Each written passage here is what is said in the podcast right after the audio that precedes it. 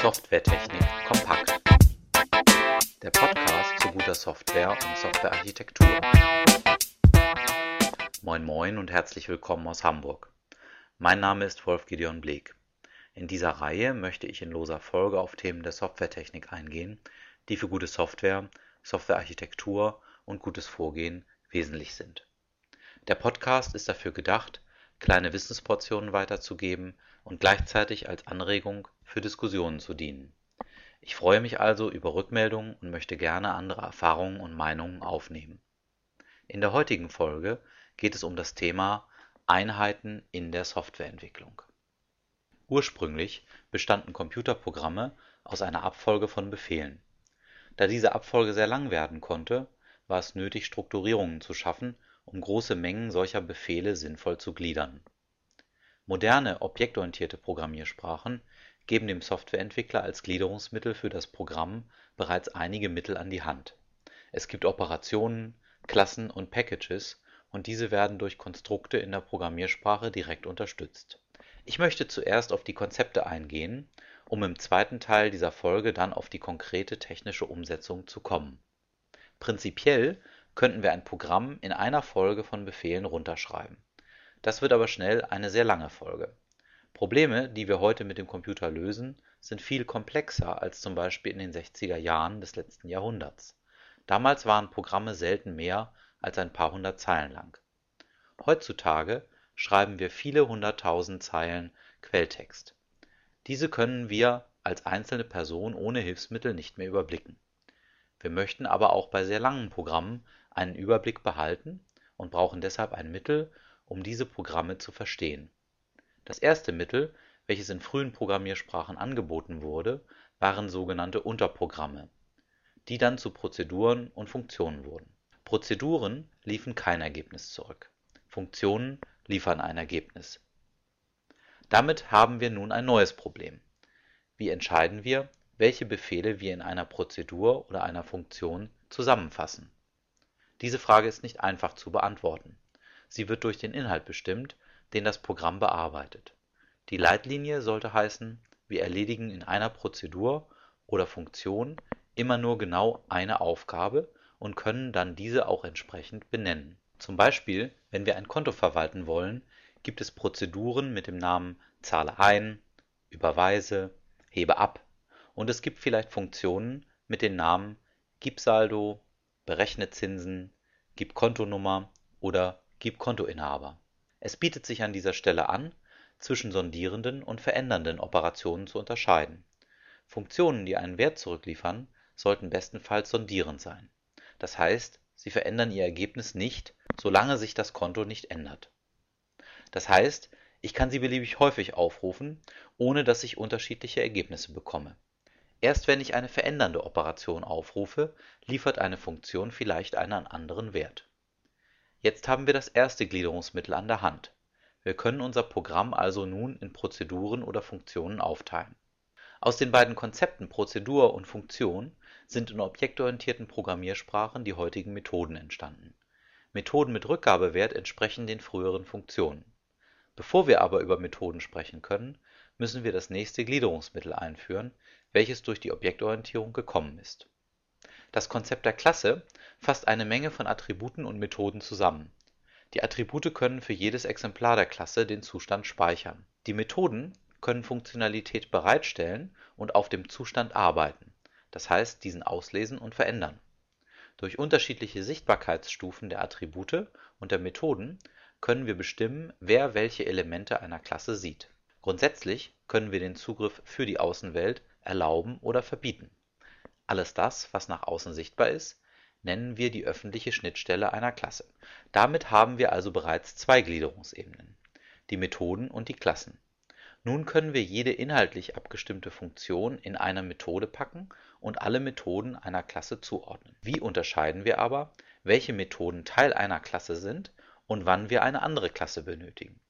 Dazu gibt es drei Prinzipien, die uns dabei helfen Information Hiding ist ein Prinzip, das von David Parnas 1972 geprägt wurde. Es besagt, dass wir die Designentscheidungen, wie wir etwas realisieren, von dem trennen, wie man eine Funktionalität aufruft. In der Konsequenz bedeutet dies, dass wir die Methoden stabil halten, mit denen wir eine Dienstleistung anbieten, die interne Repräsentation aber beliebig ändern können. Übertragen auf unsere oben benannten Mittel heißt es, dass wir die Attribute einer Klasse als privat deklarieren und nur die geforderten Operationen öffentlich machen. Damit verstecken wir die interne Repräsentation und insbesondere die Informationen, die wir uns merken. Deswegen heißt dieses Prinzip Information Hiding. Alternativ zu dieser Formulierung hört man manchmal auch Kapselung bzw. englisch Encapsulation. Die nächste Frage, die sich stellt, ist, welche Methoden und Attribute kombiniere ich in einer Klasse? Dies leitet uns zu dem Prinzip der hohen Kohäsion. Das Prinzip besagt, dass wir nur die Dinge miteinander in einer Klasse kombinieren, die eng miteinander zusammenhängen. Damit können wir davon sprechen, dass die Klasse eine klar umrissene Aufgabe wahrnimmt. Wenn dies so ist, sprechen wir davon, dass eine Klasse eine hohe Kohäsion besitzt. Hohe Kohäsion streben wir an, weil wir damit verbinden, dass sie gut verständlich ist und wiederverwendet werden kann. Besäße eine Klasse eine niedrige Kohäsion, würde sie viele verschiedene Aufgaben übernehmen und damit wäre sie schlecht zu warten, weil sie schwer verständlich ist und die Wiederverwendbarkeit lässt ebenfalls nach, weil wir die Kombination in einem anderen Zusammenhang sehr wahrscheinlich nicht gebrauchen können. Das dritte Prinzip heißt Responsibility Driven Design, wurde von Rebecca Wills-Brock formuliert und zielt in die gleiche Richtung. Es hilft uns dabei zu identifizieren, welche Methoden in einer Klasse sinnvoll zusammengruppiert werden. Hierbei ist die Leitlinie, dass in einer Klasse genau die Zuständigkeiten für eine Sache versammelt werden sollten. Um das Beispiel von oben wieder aufzugreifen, würde man zum Beispiel in einer Klasse das Konto realisieren und die Methoden zum Buchen von Zahlungseingang und Zahlungsabgängen usw. kombinieren. Das Verwalten der Konten oder das Know-how eines Bausparvertrags würde man nicht an die gleiche Stelle legen Jetzt haben wir das zweite Gliederungsmittel an der Hand. Mit Klassen können wir Attribute und Methoden so kombinieren, dass wir sinnvolle logische Einheiten haben. Historisch gesehen gab es vor den Klassen bereits Module, und auch Panas nimmt ursprünglich auf das Modulkonzept Bezug. Module sind sozusagen das allgemeinere Konzept als die Klasse. Das nächste zu lösende Problem ist die Gliederung von Klassen die Anzahl der Methoden wäre ohne Klassen zu groß geworden und leider wird aber auch die Anzahl der Klassen in realistischen Softwareentwicklungsprojekten sehr groß. Wir brauchen also ein weiteres Mittel, um der großen Anzahl von Klassen eine Gliederung zu geben. Das konzeptionelle Mittel für diese Gliederung sind Subsysteme. Ein Subsystem ist eine Sammlung von Klassen zu einer sinnvollen Einheit. Ein Subsystem ist benannt und erfüllt eine inhaltliche Aufgabe im Softwaresystem ein Subsystem hat eine klare öffentliche Schnittstelle. Leider bietet nicht jede Programmiersprache ein Mittel, um Subsysteme technisch umzusetzen. In Java sind zum Beispiel Packages das technische Mittel, um eine Strukturierung zu ermöglichen. Implizit ist dann die öffentliche Schnittstelle aller Klassen in den Packages unterhalb eines Dateibaumknotens die Schnittstelle des Subsystems, und die Namensgebung der Subsysteme erfolgt über Konventionen Packages und auch Subsysteme können ineinander verschachtelt werden. Subsysteme sind eine weitere Gliederung oberhalb der Klassenebene, aber kaum eine strikte Gliederung, wie sie in manchen Architekturen gefordert wird. Insbesondere die technische Unterstützung fehlt in vielen Programmiersprachen.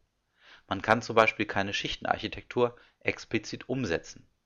Möchte man beispielsweise eine Drei-Schichten-Architektur technisch realisieren dann kann man dies durch geschickte Wahl der Packages machen und auch entsprechend benennen, aber die Programmiersprache prüft nicht auf die Einhaltung der Regeln innerhalb eines Packages. Soweit zu diesem Thema. Ich hoffe, Ihnen hat der Beitrag Anregung gegeben und vielleicht haben Sie schon in naher Zukunft die Möglichkeit, etwas davon auszuprobieren oder umzusetzen. Dieser Podcast wurde nicht zuletzt möglich gemacht durch die Unterstützung meines Arbeitgebers, der Blukarat AG. Nähere Informationen über Blukarat finden Sie unter www.blukarat.de. Diesen Podcast erreichen Sie unter der Adresse www.wolfgideonbleek.de. Dort finden sich auch die anderen Folgen dieser Reihe. Außerdem sind dort Hinweise auf die hier erwähnten Quellen zu finden. Bis zum nächsten Mal, Ihr und Euer Wolf Gideon Bleek.